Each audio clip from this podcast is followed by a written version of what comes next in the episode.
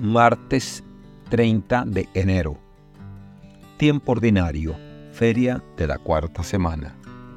Evangelio según San Marcos, capítulo 5, versículos del 21 al 43.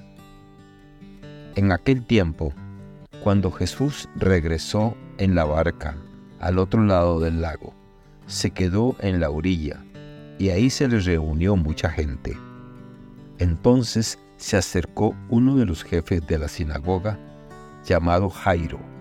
Al ver a Jesús, se echó a sus pies y le suplicaba con insistencia, Mi hija está agonizando, ven a imponerle las manos para que se cure y viva. Jesús se fue con él, y mucha gente lo seguía y lo apretujaba. Entre la gente había una mujer que padecía flujo de sangre desde hacía 12 años. Había sufrido mucho a manos de los médicos y había gastado en esto toda su fortuna. Pero en vez de mejorar, había empeorado. Oyó hablar de Jesús, vino y se le acercó por detrás entre la gente y le tocó el manto pensando que con solo tocarle el vestido se curaría. Inmediatamente se le secó la fuente de su hemorragia y sintió en su cuerpo que estaba curada. Jesús notó al instante que una fuerza curativa había salido de él. Se volvió hacia la gente y le preguntó, ¿quién me ha tocado el manto? Sus discípulos le contestaron, estás viendo cómo te empuja la gente y todavía preguntas, ¿quién me ha tocado? Pero él seguía, él seguía mirando alrededor para descubrir quién había sido. Entonces se acercó la mujer asustada y temblorosa al comprender lo que había pasado. Se postró a sus pies, le confesó la verdad. Jesús la tranquilizó diciéndole, Hija, tu fe te ha curado.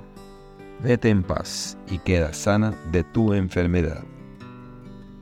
Todavía estaba hablando Jesús cuando unos criados llegaron de casa del jefe de la sinagoga para decirle a éste ya se murió tu hija, ¿para qué sigues molestando al maestro? Jesús, al alcanzar a oír lo que habían hablado, y le dijo al jefe de la sinagoga, no temas, basta que tengas fe. No permitió que lo acompañara más que Pedro, Santiago y Juan, el hermano de Santiago. Al llegar a la casa del jefe de la sinagoga, vio Jesús el alboroto de la gente y oyó los llantos y los alaridos que daban. Entró y le dijo, ¿qué significa tanto llanto y alboroto? La niña no está muerta, está dormida. Y se reían de él. Entonces Jesús echó fuera a la gente y con los padres de la niña y sus acompañantes entró a donde estaba la niña. La tomó de la mano y le dijo, Talika cum, que significa, Óyeme niña, levántate. La niña que tenía 12 años se levantó inmediatamente y se puso a caminar. Todos se quedaron asombrados. Jesús les ordenó severamente que no lo dijeran a nadie y les mandó que le dieran de comer a la niña. Palabra del Señor. Gloria a ti, Señor Jesús. Reflexión.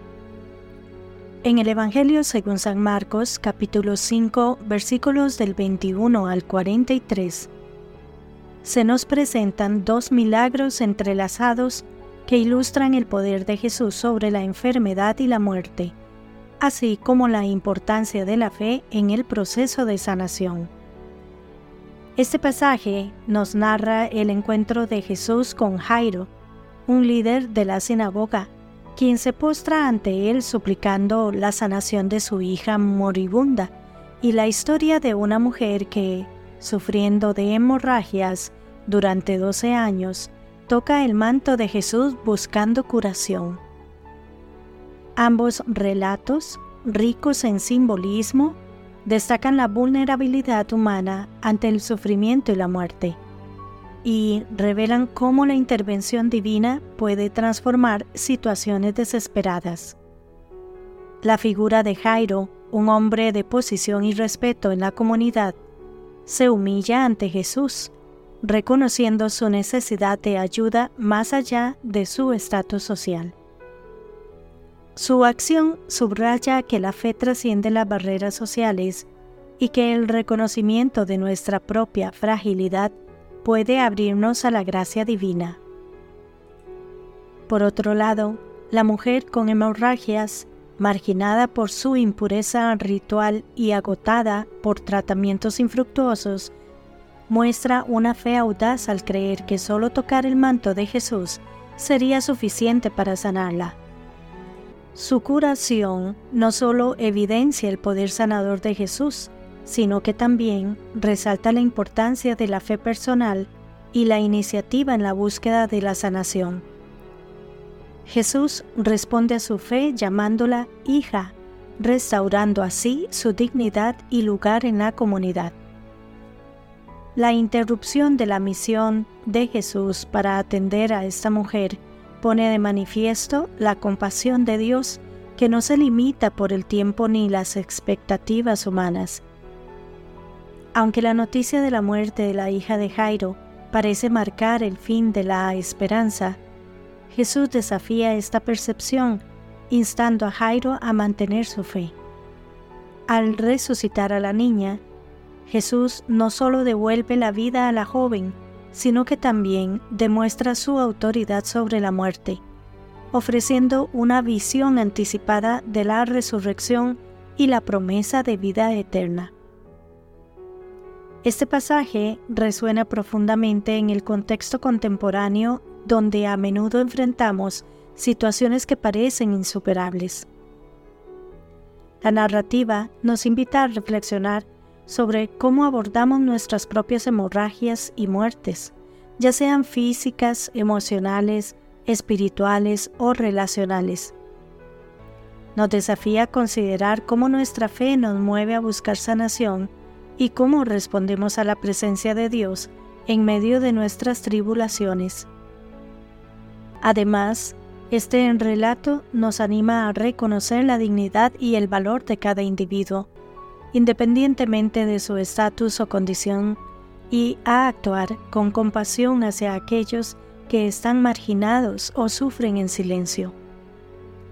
Nos recuerda que en los momentos de desesperación, la fe puede ser el puente hacia la esperanza y la renovación, y que la gracia divina está siempre al alcance de quienes la buscan con un corazón sincero. En última instancia, esos milagros entrelazados subrayan que la fe en la presencia y el poder de lo divino puede transformar nuestras realidades más oscuras, invitándonos a una participación activa en el misterio de la sanación y la resurrección que Jesús ofrece a todo ser humano. Que Dios les bendiga y les proteja.